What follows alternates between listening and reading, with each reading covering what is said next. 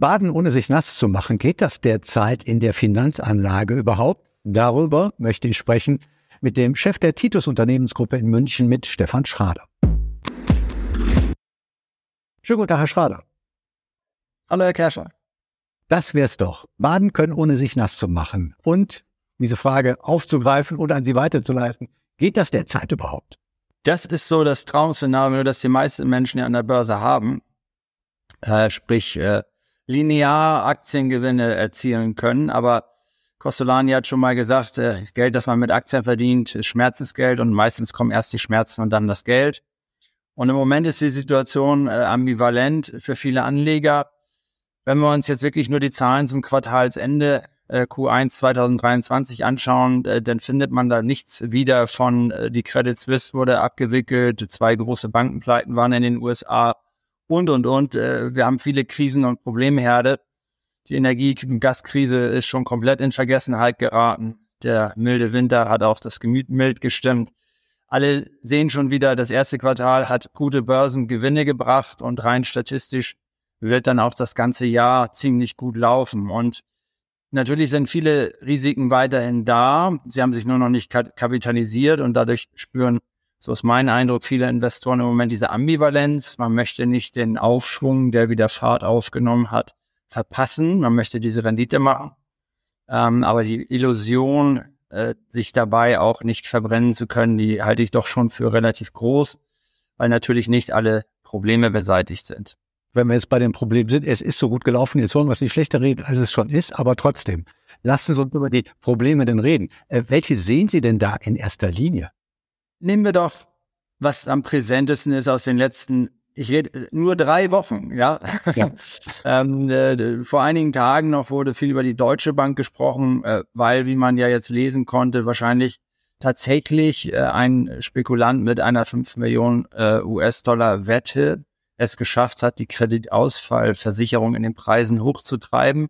Und das hat dann die eh schon unruhigen Gemüter in der großen Finanzwelt dazu gebracht, dass diese Credit Default Swaps, also die Kreditausfallversicherung, in Preisen unheimlich gestiegen sind und dann schaukelt sich das so hoch und dann war ja so kurzfristig sogar die äh, tatsächlich recht solide aufgestellte Deutsche Bank äh, im Feuer und im Risiko. Und was man da sehen muss, davor hatten wir es ja mit der Credit Suisse in der Schweiz und davor eben vor allem die Silicon Valley Bank, ähm, wo die Bankruns offenbar gemacht haben, dass ein Bankenmodell, das Geschäftsmodell der Banken generell nicht ab kann, wenn in sehr kurzer Zeit sehr viel äh, Geld abgezogen wird.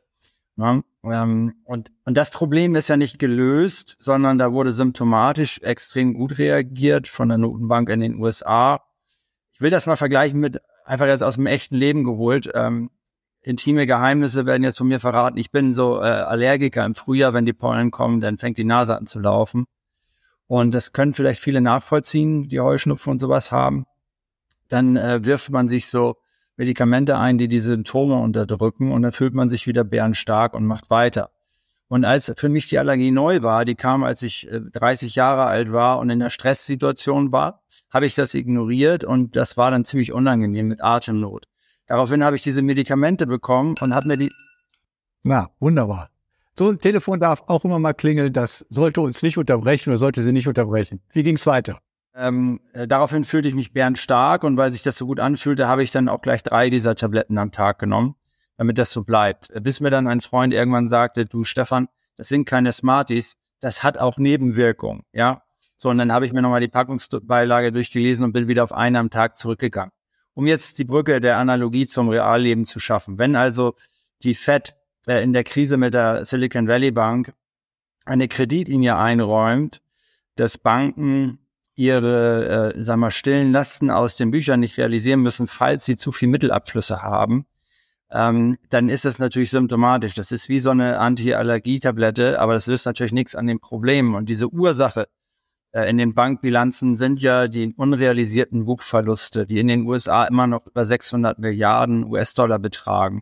Das heißt, da ist ein Kreditportfolio, das nach meiner Schätzung rund vier Billionen US-Dollar groß sein müsste, also ein Anleihenportfolio. Es sind ja verbriefte Kredite, das Kursverluste im Moment hat von über 600 Milliarden.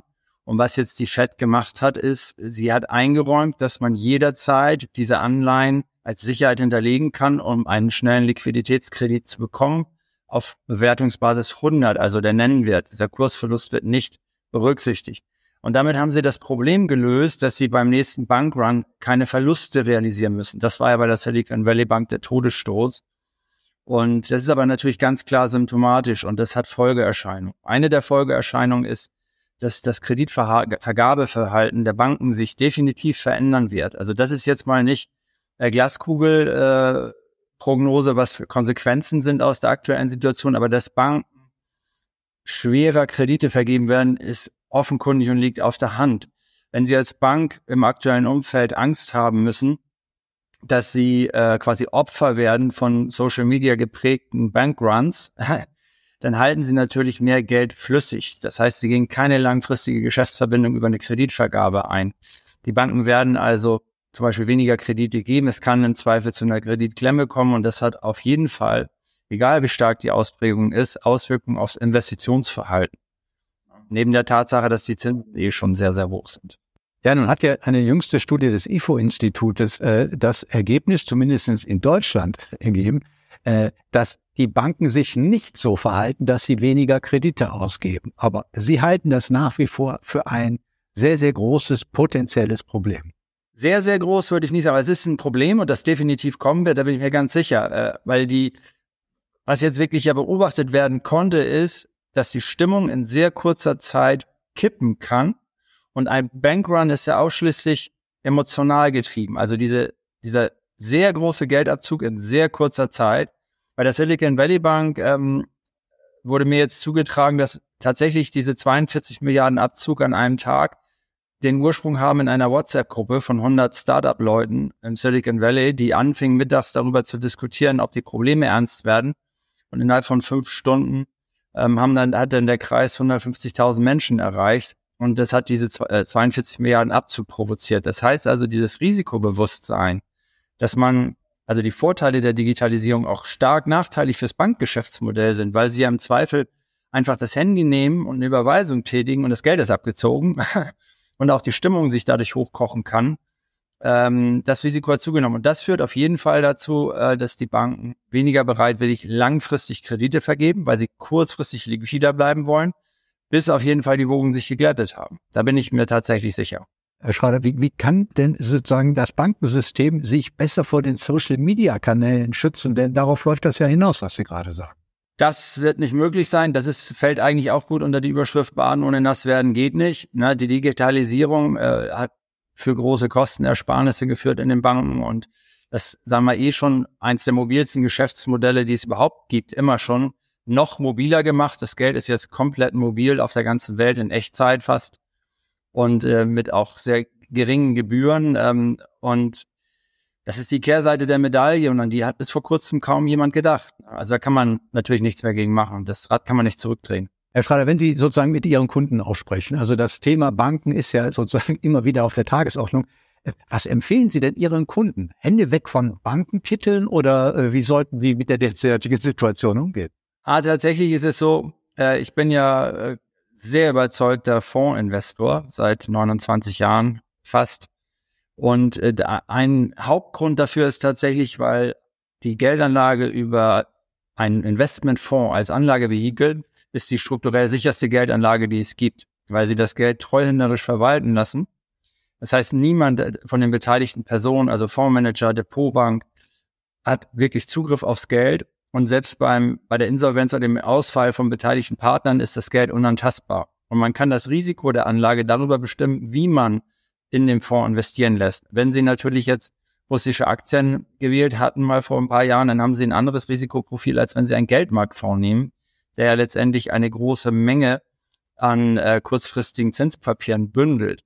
Äh, man hat also über den Investmentfonds die beste strukturelle Absicherung und äh, das ist tatsächlich was, was im Moment mehr gehört wird. Ich erzähle die Geschichte unabhängig von der aktuellen Situation ganz oft. Ähm, ich habe vor allem in der Zeit nach 2007 bis 2009 in der großen Finanzmarktkrise habe ich auch ganz viel darüber erzählt, dass eben die Einlagensicherung limitiert ist und letztendlich auch eine Schönwettersicherung ist. Also für eine wirklich große Krise ist sie nicht gerüstet. Das konnte man im Nachhinein damals ja alles sehr schön nachlesen in Protokoll, in Protokollen, die auch die Aufsichtsbehörden veröffentlicht haben haben, wie knapp das war. Und was jetzt die Menschen ansprechen, jeden Tag mehrfach, äh, ist, was mache ich denn? Und äh, ganz klar ist die Botschaft, äh, über 100.000 Euro Geld auf einem Bankkonto liegen zu lassen, macht aus meiner Sicht nicht viel Sinn, muss ich Ihnen ganz ehrlich sagen. Dann nehme ich einen Geldmarktfonds, an den ich auch innerhalb von wenigen Tagen rankomme ähm, und bin nicht, sage ich mal, dem Risiko der Bank als Gesch Geschäftspartner ausgeliefert, weil auch Geld auf einem Girokonto ist ein Kredit an die Bank, halt im Zweifel mit Strafzins oder zinslos oder sehr niedrig verzinst. Und äh, man ist dann eben Gläubiger der Bank, wenn es zur Schieflage käme. Und über 100.000 greift eben auch in der Regel die Einlagensicherung nicht. Und das ist, sagen wir mal, Schritt eins, den man auf jeden Fall machen kann und sollte. Das sage ich aber tatsächlich immer, dass ich jetzt keine Panik mache, äh, sondern ich erkenne den Sinn einfach nicht, muss ich ehrlich sagen, ähm, das zu tun. Und im Geschäftsbetrieb, äh, wo ja teilweise riesige Summen auf Konten liegen, ist das was anderes. Klar, da verschieben sich die Grenzen ein bisschen. Aber das, was man nicht an Liquidität für das Tagesgeschäft braucht ähm, oder, oder den Alltag, das sollte man äh, meiner Meinung nach eh in Fonds investiert haben und dann je nach Anlagehorizont entsprechend Geldmarktfonds zum Parken und äh, Aktien für was anderes. Ansonsten kann Falschparken teuer werden. Aber Bad ohne nass zu machen geht nicht, aber man wird vielleicht nicht klitschnass, wenn man sozusagen ein paar Stellschrauben dreht, sagt Stefan Schrader, der Chef der Titus Unternehmensgruppe in München. Vielen Dank für das Gespräch, Herr Schrader. Gerne, Herr Kerscher.